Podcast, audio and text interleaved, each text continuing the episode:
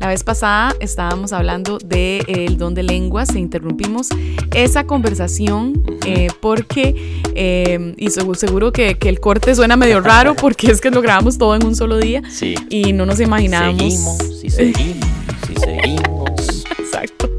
Entonces, sí, no, no, no queremos eh, hacer enredo, pero decidimos cortarlo. Entonces, nuestro editor muy amablemente nos cortó ese episodio lo dejamos hasta ahí, a la mitad más o menos, y ahora vamos a seguir con esta conversación de la semana pasada. Bien.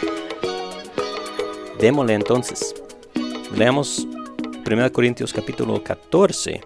Y aquí vamos a leer una buena sección aquí. Sigues leyendo la nueva Biblia, eh, en la nueva Biblia de las Américas. Empezando en versículo 1 Vamos a leer, no sé, hasta el 21 tal vez. Procuren alcanzar el amor, pero también deseen ardientemente los dones espirituales, sobre todo que profeticen. Porque el que habla en lenguas no habla a los hombres, sino a Dios, pues nadie lo entiende, sino que en su espíritu habla misterios. Pero el que profetiza habla a los hombres para edificación, exhortación y consolación. El que habla en lenguas, a sí mismo se edifica, pero el que profetiza edifica a la iglesia. Yo quisiera que todos hablaran en lenguas. O sea, yo quisiera. O sea, no todos hablan en lenguas. Mm. Y bueno, no. Y nada. Voy voy a seguir. Yo quisiera que todos hablaran en lenguas, pero aún más, que profetizaran porque el que profetiza es superior al que habla en lenguas, a menos de que las interprete para que la iglesia reciba edificación. Entonces, ojo, eh, el énfasis aquí sobre los dones espirituales. Tengo muchas preguntas con respecto a esta sección. como dijimos en el episodio anterior, las, eh, los dones espirituales son para la edificación de la iglesia. Ya sea edificación de los mismos miembros o edificación en cuanto a traer nuevos miembros, o sea, incrédulos a la fe. Sí. Pero principalmente eh, para edificar a, los mismos creyentes, miembros de la iglesia. Ahora bien, hermanos, este es versículo 6. Si yo voy a ustedes hablando en lenguas, ¿de qué provecho les será, les seré, a menos de que les hable por medio de revelación, o de conocimiento, o de profecía, o de enseñanza? En otras palabras, no les seré de provecho si voy hablando en lenguas. Mm, aún las cosas inanimadas como la flauta o el arpa, al producir un sonido, si no dan con distinción los sonidos, ¿cómo se sabrá lo que se toca en la flauta o en el arpa? Porque si la trompeta da un sonido incierto, ¿quién se preparará para la batalla? O sea, las lenguas son como estas cosas si no hay interpretación. Simplemente son sonidos que nadie entiende y por lo tanto no, no son de provecho para nadie. Claro. Versículo 9. Así también ustedes, a menos de que con la boca pronuncien palabras inteligibles, ¿cómo se sabrá lo que dicen? Pues hablarán al aire. Hay quizás muchas variedades de idiomas en el mundo, y ninguno carece de significado. Pues si yo no sé el significado de las palabras, seré para el que habla un extranjero, y el que habla será un extranjero para mí. Idiomas lenguas. Misma palabra en griego. Mm. Versículo 12. Así también ustedes, puesto que anhelan dones espirituales, procuren abundar en ellos para la edificación de la iglesia. Por tanto, el que habla en lenguas, pida que pida en oración para que pueda interpretar. Porque si yo oro en lenguas, mi espíritu ora, pero mi entendimiento queda sin fruto. Ah, porque la persona misma ni, ni sabe. Ni siquiera sabe lo que está diciendo, claro. si, si, si, yo empiezo a hablar en japonés, eh, no me va a servir de nada. Tal vez edifique mi espíritu, porque Dios entiende. Y aquí me surge la, pregunta de si las lenguas son otros... Ajá, ok, ahora hablamos de eso. Em, entonces, ¿qué? Versículo 15. Oraré con el espíritu, pero también oraré con el entendimiento. Cantaré con el espíritu, pero también cantaré con el entendimiento. De otra manera, si bendices solo en el espíritu, ¿cómo dirá el amén a tu acción de gracias el que ocupa el lugar del que no tiene ese don, puesto que no sabe lo que dices? Porque tú bien das gracias, pero el otro no es edificado. De nuevo, énfasis sobre la edificación los unos de los otros. Doy gracias a Dios porque hablo en lenguas más que todos ustedes. Sin embargo, en la iglesia, en la iglesia, o sea, públicamente, prefiero hablar cinco palabras con mi entendimiento, o sea, cinco palabras que son inteligibles para todo el mundo, donde estoy, para instruir también a otros, antes que diez mil palabras en lenguas. Hermanos, no sean niños en la manera de pensar, más bien sean niños en la malicia, pero en la manera de pensar sean maduros.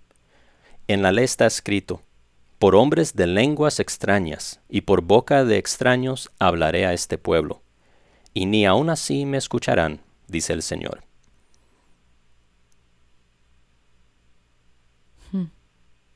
Así que las lenguas son una señal, no para los que creen, sino para los incrédulos. Pero la profecía es una señal para no para los incrédulos, sino para los creyentes.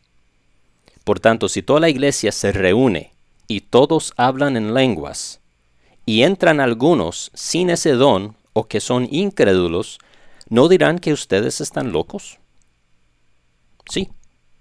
Eso es precisamente lo que van a decir, es precisamente lo que dicen muchísimas personas que quienes o no son creyentes o no practican las lenguas y van a iglesias eh, que, hacen eso, que todo el mundo está hablando en lenguas y, les parece una locura. Y no es de edificación. Em, ahora, en cuanto al, a la práctica pública de las lenguas. De nuevo, esto es, muy claro, ni siquiera requiere mucha interpretación, creo. Dice, ¿qué hay que hacer pues, hermanos? Cuando se reúnan, cada cual aporte salmo, enseñanza, revelación, lenguas o interpretación. Que todo se haga para edificación. Énfasis, de nuevo, edificación. Si alguien, si alguien habla en lenguas, que hablen dos o a lo más tres, y por turno, y que uno interprete. Pero si no hay intérprete, que guarde silencio en la iglesia y que hable para sí y para Dios. Ok. Entonces, con, con todo eso, ¿por qué es que tantas iglesias continúan practicando la, las las lenguas en locura. Sí, en, caos tal vez un poco más. Sí, en, caos, exactamente. Todo el mundo hablando en lenguas al mismo tiempo, nadie interpretando, o sea, cuando, cuando va explícitamente contra lo que Pablo está enseñando. Lo cual es impresionante porque Pablo realmente, quizás este es uno de los pocos de las pocas partes en la Biblia donde vemos tan explícito instrucciones de cómo llevar a cabo las reuniones de los creyentes. eso es impresionante, realmente. Pablo no nos dice, vean, hagan primero la alabanza y luego llegue la, eh, dos canciones primero, luego llegue el predicador, luego hagan los anuncios. O sea, eso Pablo le tiene sin cuidado. Pero la escena del Señor y cómo llevar a cabo la escena del Señor y la práctica de estos dones, parecen ser tan importantes que Pablo necesita hacer estas acotaciones y estas especificidades. En la iglesia de, Corinto. por lo menos. Sí, leyendo la carta, em, entendemos muy bien que hubo muchos problemas, muchos problemas en, la iglesia de Corinto. Y uno de los problemas principales era la división y el orgullo.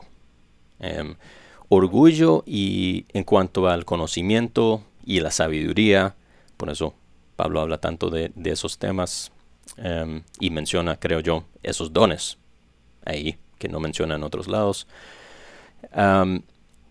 y también orgullo en cuanto a los dones espirituales, porque parece que, Corinto era una iglesia em, muy dotado espiritualmente.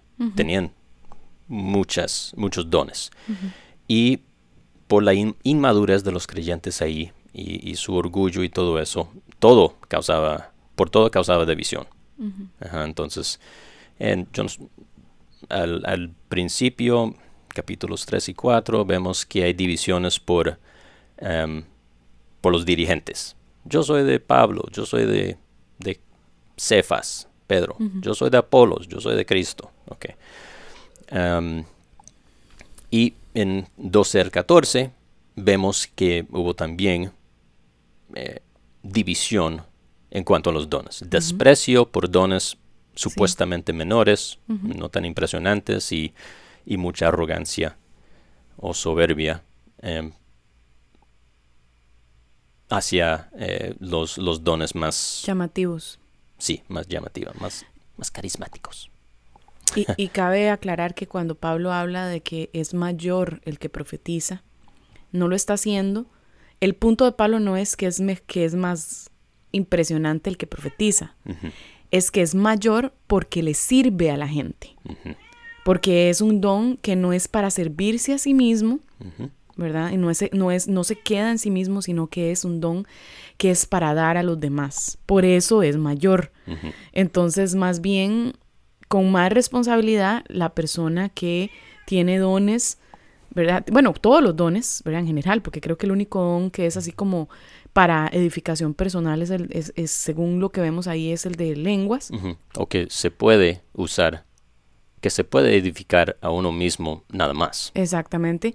este, entonces todos los, dones, pero particularmente este de profecía, em, pues él toma este como ejemplo aunque yo me pregunto si se refiere solo al de profecía en particular. Esto es algo, una, curiosidad que me, que me surge, si es que se está hablando específicamente de profecía o está usando el de profecía porque es uno de los muchos, como por ejemplo la lista que da al final de ese capítulo, que es verdad, ya sea que enseñe, que tengamos que diga un salmo, que profetice, ¿verdad? O sea, todos estos están dentro de este mismo ámbito, ¿verdad? Donde, no sé, donde podría ser como una forma de edificar a los demás, pero que él usa solo el de profecía como para hacer una comparación entre el que es para servir a mucha gente y el que es, eh, el que es de edificación personal. ¿Qué que también no, no es para edificación personal. Diría que e, es quizás el único don donde que se puede practicar y edificar solamente a uno mismo. Eh, o sea, donde, donde su práctica no, no edifica necesariamente a otras personas. Los demás dones, eh, el simple mm. hecho de practicarlos es para otros. Naturalmente es hacia, hacia afuera. Sí, pero lenguas puede ser para, eh, para, ambos. Ajá, exactamente. Si, hay interpretación, edifica a otros. Si no, edifica a uno. Te entiendo, te entiendo. Sí, sí, sí. Este, sí. Entonces, ¿qué, ¿qué pensás de eso, de la idea? Bueno, ¿puedes aclarar más como esta idea de edificación? perdón, de que unos son mayores y otros menores. Sí, creo que Pablo aquí está resaltando los dones que eran más problemáticos en esa iglesia. Porque esa carta es para los corintios y, toca temas que eran importantes para ellos específicamente. Y tenemos que siempre tomar eso en cuenta también cuando estamos leyendo cualquier carta. Em, a las eh, o, bueno, cualquier libro de la Biblia, que, era el propósito, cuáles eran los dirigentes. Em, y, o, o la audiencia, digamos. Y el hecho de que fuera escrito a los corintios y para ellos no significa que, bueno, entonces no se aplica para nosotros. No, eso no es mi punto. Pero eh, si queremos entender la carta e interpretarla bien, Correctamente. Hay que hacerlo dentro de esa, ese ámbito. Eh, o sea, entendiendo de que, ok, bueno, él está hablando de estas cosas, estos temas, porque está escribiendo a esta iglesia y probablemente esa iglesia tenía esos problemas. Y por eso no habla de eso en Tesalonicenses o en Efesios o en ninguna otra carta realmente. Um, pero aquí, ¿por qué, por qué dedica lo que para nosotros son tres capítulos solo para hablar de dones espirituales eh, por los corintios? Y entonces eso de, de profecía versus lenguas, me imagino que esos, o sea, que, que esos eran dones a los ojos de los corintios muy importantes, muy, muy como wow, así es, estos son mejores que los demás. Um, pero antes de decir eso, en el capítulo 14, dice, o sea, en- usa el 13, que está entre el 12 y el 14, ¿verdad? El 12 hablando de, de eh, los dones y el, el cuerpo y cómo funcionan y hay diversidad y, y dejen de menospreciar los unos a los otros Sí. porque tienen supuestamente dones menores. O sea, dejen, dejen de hacer eso. Dejen de ser tan orgullosos y divisivos. Y el 14, donde habla mucho más al fondo de eh, lenguas y profecía, especialmente lenguas. Y entre esos dos, eh, toma un, momen- un momento En el 13. eh, y, y dedica en el 13 eh, un, un poco de papiro para decir, mira, no importa cuál don tengas o cuáles dones. O sea, de nada sirve en lo absoluto si no tiene amor. Así que ubíquense, que ubíquense. Y después de, de poner todos los dones a- así como en el mismo plano, de que son necesarios y buenos, dice, ah, bueno, profecía es mejor que lenguas. O sea, no, no, no cualitativamente, Cualitativamente. cualitativamente, sino em, yo creo que ahí es, es más que todo un, un una estrategia que está usando para llegarles a los corintios. Ahora, cuando habla también, en, eh, precisamente en el capítulo 13, si no me equivoco, dice que ambicionemos los mejores dones. Les dice a ellos, ambicionen los mejores dones. Interesantemente, José Lo Mercado tiene la misma opinión que yo comparto con él. Yo comparto esa opinión que él tiene. Me sorprendió porque en realidad nunca la había escuchado de nadie. Eh, no fue porque la leí, es por lo que yo he, por, por mi propia ¿verdad? interpretación, es lo que más me ha parecido, pero, pero me, me alegró escuchar a alguien que es- sabe más que yo pensar en, en algo similar.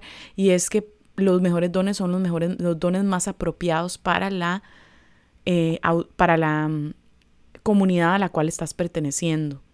Mm. Eh, porque como los dones, precisamente Pablo, eso no lo dice él, pero ahora conectándolo con lo que estamos hablando, donde habla de que, por ejemplo, la profecía es mejor que la- las lenguas, porque son para edificación de más per- de las personas. Y porque ustedes están usando las lenguas mal, Ajá. corintios. Ok. Este, me pregunto si entonces cuando él habla de ambicionar los mejores dones, él se está refiriendo a usted, eh, eh, el mejor don es el que mejor sirve a, su- a tu iglesia. Entonces, dependiendo de la iglesia en la que nos encontremos, porque en ese caso esos eran los mejores dones para los corintios, quizás para nosotros los mejores dones puedan ser otros, no necesariamente el don de lenguas o el don de, perdón, el don de profecía. No sé qué pensás de eso. Sí, o sea que E- esa es la postura de José, lo por lo menos, lo cual me, me- me gustó también, eh, pero me gustaría saber qué piensas tú. Yo creo que sí, los mejores dones son la- los dones que más van a edificar a tu iglesia. O sea, tú, tu iglesia local, al cual perteneces como miembro, o miembro, sí, casi digo miembra, pero Sí, creo que no sé si eso tiene femenino. Pero sí. sí. Interesante. Y, y en eso también, o sea, anhelamos esos dones y confiamos en que el Espíritu Santo va a dar los dones necesarios a, a cada iglesia. Como dice Romanos 12, 6, pero teniendo diferentes dones, según la gracia que nos ha sido dada, entonces, em, si cada quien recibe diferente medida, una diferente medida de gracia, según, y, y con esa gracia, dones, según el Espíritu quiere repartir a cada quien y para cada iglesia. Sí, fantástico. Excelente conversación con respecto a los dones de lenguas. Ahora, antes de cerrar, nada más me gustaría preguntarte entonces, hoy día, ah, no, la pregunta del millón. ¿Los dones de lenguas son dones de espirituales de ángeles o dones reales de, de perdón, lenguas así de, de la vida, del mundo? Sí, buena pregunta. No sé, no sé. Y no, no tengo problema con, con decir que ambos. Am, creo que yo creo que sí, por lo menos incluyen los idiomas humanas, eh, humanos. Como, como Eh. lo vimos, digamos, en el caso de Pentecostés. Sí, Pentecostés y, y creo que ahí mismo en 1 Corintios 14 Ujú. da evidencia de eso. eh, especialmente la cita que, que usa del Antiguo Testamento por, por gente de lengua extraña hablaré a este pueblo. Es otro idioma, idioma de gente de otro país. Pero o sea, no, no, no tengo problema con, con que, que alguien diga que, bueno, sí, pero también lenguas angelicales. Em, ahí entiendo cómo uno podría llegar ahí. En las, ciertos versículos que parecen tal vez sugerir que hay lenguas que no son humanas. Mm, sí, entonces no, no tengo, no tengo una, una opinión muy, muy fuerte, eh, pero creo que tiendo por lo menos más hacia el lado de que son idiomas humanos. Entendido y anotado. Y cuando, cuando él dice en 1 Corintios 13, lenguas angelicales, eh, toda esa sección no es, no se debe interpretar como, como afirmaciones de que eso es lo que sucede. Creo que eh, la gente quiere tomar específicamente esa frase, lenguas angelicales, y aplicarlo así como, como una afirmación, pero no el resto del pasaje. Y creo que tomándolo en, en su contexto queda claro que ahí Pablo no está diciendo que, ah, estas son todas afirmaciones de lo que yo sí hago. No, está más bien diciendo que si aún, aún si hablara en lenguas humanas y angelical, aún si diera mi cuerpo para que fuera quemado, aún si diera todas mis posesiones, aún si esto y lo otro, eh, no lo hace. O sea, no es cierto lo que está diciendo. es, es una... eh, es como hablando hipotéticamente. Sí. Sí, y es una forma de expresarse que es un poco lo que hemos hablado del performance, ¿verdad? Que, que también me parece como que a veces vemos en la Biblia em, esta idea de que a veces uno se compromete con un, con un punto de, y entonces canaliza toda su energía para poder hacer ese punto. Y entonces se usan ciertas expresiones y ciertas cosas y eso es parte, digamos, del uso eh, artístico, ¿verdad? O una licencia artística que, que, se toma en el momento de producir una obra, como en el caso de una, escritura, una obra de escritura.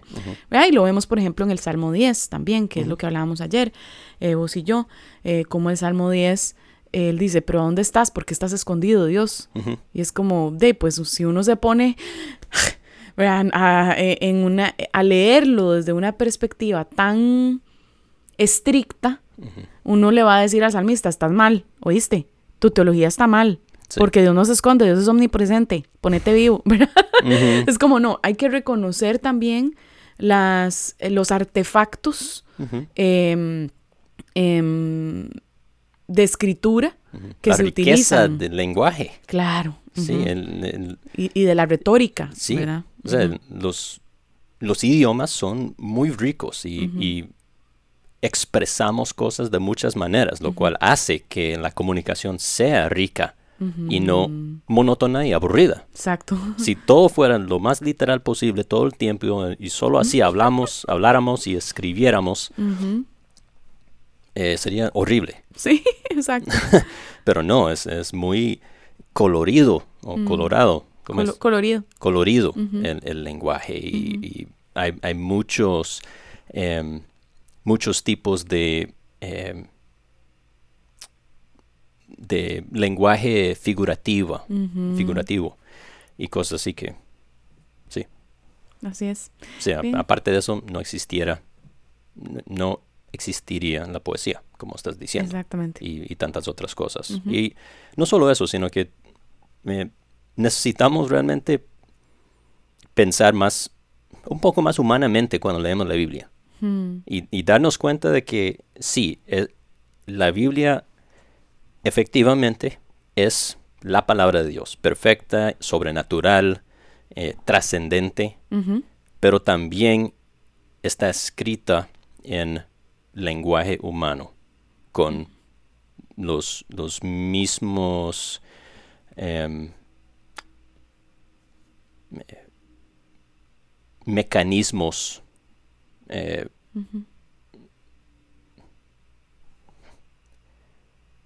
literarios, mecanismos literarios que usamos todos los días. Entonces, algo como 1 Corintios 13, hay que leerlo pensando así como nosotros hablamos.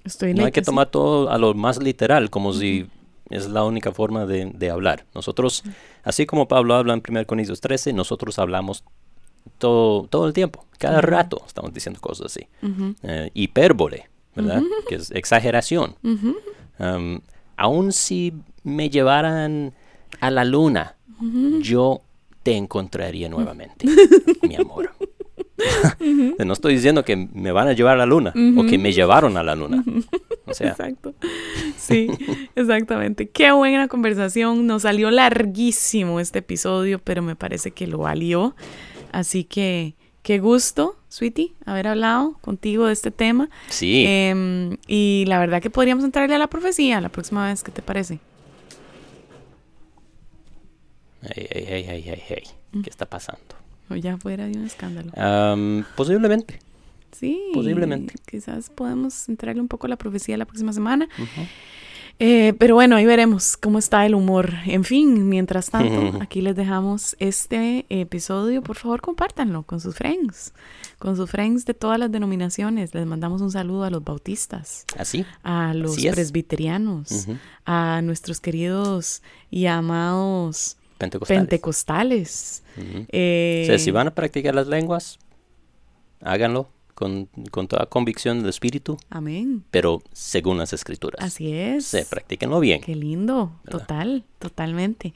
Eh, y además se aprovecha mejor el don, que eso es lo lindo, ¿verdad? Em, y nada, pues les mandamos un abrazo, les recordamos que pueden encontrarnos en Instagram. En la descripción de este episodio pueden ver todas las formas en que pueden encontrarnos. Y finalmente, les recordamos que tenemos un, em, una cuenta en Patreon, que es una plataforma a la cual las personas que quieren apoyar el contenido de, el contenido de creadores eh, que hay em, y que tienen una cuenta ahí, pues pueden hacerlo con diferentes montos eh, eh, financieros, un apoyo financiero.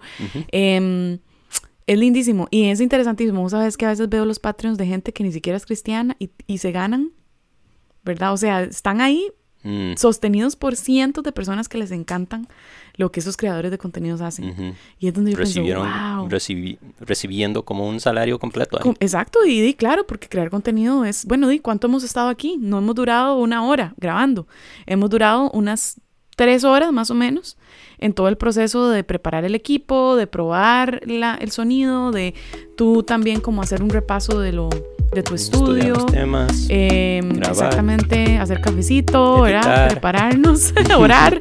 Es decir, es toda una cosa. Eh, y eso, eso es lindo, ¿verdad? Ver que, la- que las personas pues apoyan eso. Y a veces pienso eso, ¿verdad? Como qué increíble cómo gente que ni es creyente apoya a sus creadores de contenido, Ujú. ¿Verdad? Y qué lindo la oportunidad que tiene ahora el pueblo de Dios de apoyar a creadores de contenido cristianos. Me encanta. En fin, les mandamos un gran abrazo, los, los queremos mucho. Recuerden que también pueden enviarnos una pregunta a- o unas preguntas a Por favor, sí. eh, la, eh, fulana y sutano arroba gmail.com. Les mandamos un abrazo. Chao.